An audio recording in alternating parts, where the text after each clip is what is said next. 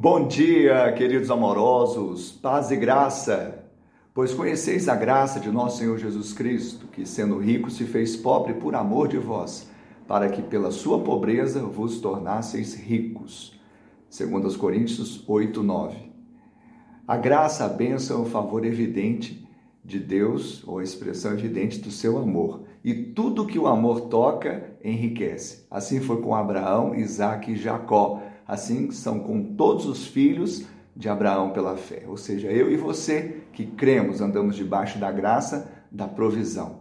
E é exatamente isso, Jesus, ele se esvaziou para encher o vazio que estava em nós. E o melhor da história é que essa graça é permanente, porque através de Cristo ele fez com que a bênção de Abraão chegasse até nós. E nós não seremos como Isaú, que trocou essa bênção celestial por algo aqui da terra. Que ele te abençoe, te dê um dia de bênção e vitória em nome de Jesus.